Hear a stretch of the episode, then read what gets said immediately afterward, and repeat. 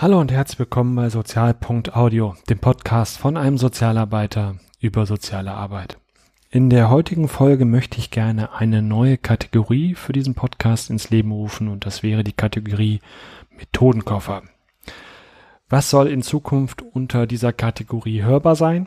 Ich würde gerne die ein oder andere Methode der Sozialarbeit, die ich jetzt vielleicht nicht so ganz bewusst im Alltag verwende oder sie verwende, aber mir nicht bewusst bin, dass ich sie verwende, ähm, nochmal ins Bewusstsein holen und würde euch da gerne ähm, daran teilhaben lassen, indem ich darüber hier berichte. Und genau, dann einfach nochmal auf die einzelnen Methoden der sozialen Arbeit im Einzelnen eingehe. Wenn ihr konkrete Vorschläge habt oder Wünsche habt, dass also eine bestimmte Methode euch zurzeit besonders beschäftigt oder ihr Schwierigkeiten habt in der, in der Umsetzung oder in der, im Verständnis mit einer bestimmten Methode, könnt ihr das gern auch ähm, in den Kommentaren ähm, mal ansprechen und entweder kann ich selbst dazu was sagen in einer extra Folge oder vielleicht finde ich ja auch einen Experten, den man zu einer bestimmten Methode der sozialen Arbeit auch nochmal befragen kann. In der heutigen Folge möchte ich auf die Methode der offenen Fragen eingehen. Das ist eine Methode der Gesprächsführung, also der Kommunikation. Die meisten werden diese Methode aus dem Beginn ihres Studiums kennen und äh, werden sie wahrscheinlich auch im Alter verwenden, aber ich habe mir das letztens nochmal bewusst gemacht ähm, und habe mich selbst versucht, ein wenig zu reflektieren, wie ich in Gespräche, gerade auch in Erstgespräche mit Klientinnen und Klienten reingehe und habe mich deswegen nochmal mit dem Thema offene Fragen beschäftigt. Was sind offene Fragen, beziehungsweise was unterscheiden offene Fragen zu geschlossenen Fragen?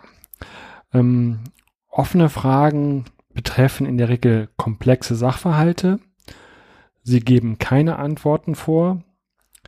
Ähm, außerdem sind sie so konstruiert, dass sie nicht bewerten bzw. werten sind und sie sollten in der Regel frei von Tendenzen sein.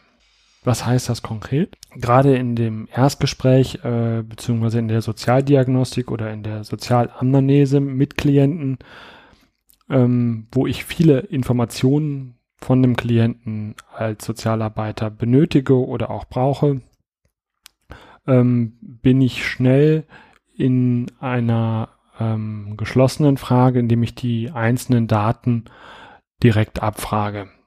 Klassiker, ne? Wie alt sind sie? Wo wohnen sie? Ähm, wie lange sind sie in dieser, dieser Situation? Weshalb haben sie sich für das eine und nicht für das andere entschieden? Und so weiter. Das ist zum Erheben konkreter Daten grundsätzlich erstmal nicht schlecht. Nachteil dieser Art der geschlossenen Fragen ist, dass der Klient sich ähm, in einer Drucksituation in dem Gespräch befindet. Das heißt, das ist wie so ein äh, Fragen ähm, was auf den einprasselt.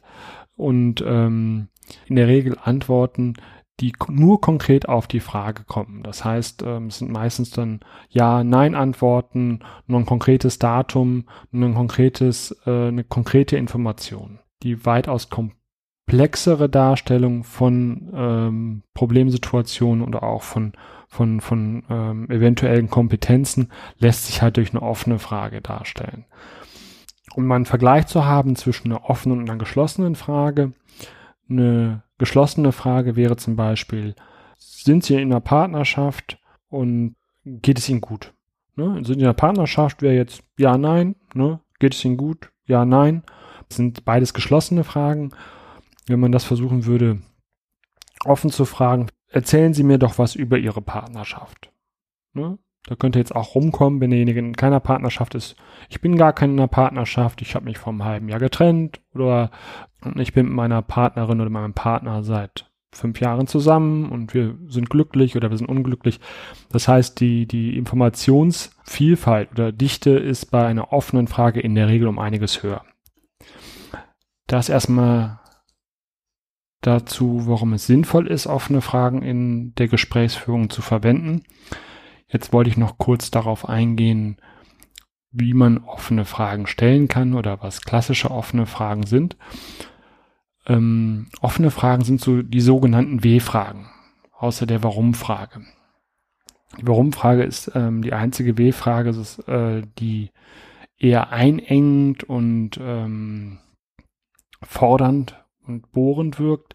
Ähm, alle anderen W-Fragen, also zum Beispiel wie wann, wo, wie viel, wer, was, wohin, wozu, sind alles Fragen, die den Klienten dazu einladen bzw. auffordern, ähm, sich zu der entsprechenden Frage ähm, zu explorieren, also sich zu äußern, zu erzählen, ähm, Informationen von sich preiszugeben.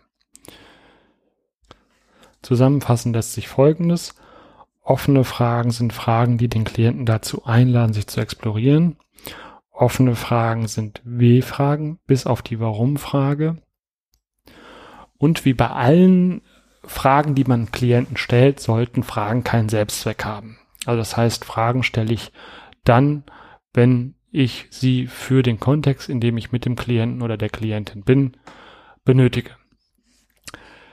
Ja, das war die erste kleine Folge zum Thema Methoden der sozialen Arbeit. Ich denke, es werden noch weitere Folgen. Und wie ihr im Hintergrund gerade gehört habt, die Türklingel ist gegangen. Ich muss jetzt Schluss machen, lad aber trotzdem nochmal zum Schluss dieser Folge alle Zuhörerinnen und Zuhörer ein.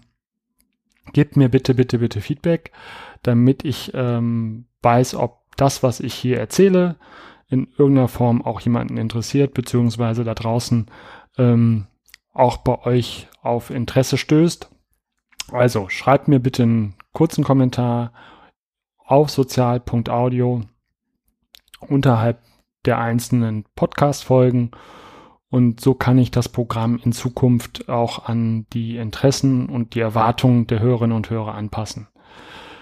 Ganz kurz noch, ich werde, ähm, wie ich in der ersten Intro-Folge, glaube ich, auch schon angesprochen habe, diesen Podcast nicht nur alleine machen, sondern ich habe schon äh, zwei, drei Interviewanfragen bei interessanten Kolleginnen und Kollegen und werde da auch noch die ein oder andere neue Kategorie oder die ein oder anderen neuen Themenbereich ähm, diesen Podcast hinzufügen. Also ihr hört mich, werdet mich in Zukunft nicht nur alleine hören, sondern äh, es wird auch den ein oder anderen Gast geben, der sich zu unterschiedlichen Themen äußern wird. Das war's soweit. Ich bedanke mich fürs Zuhören und sag bis bald.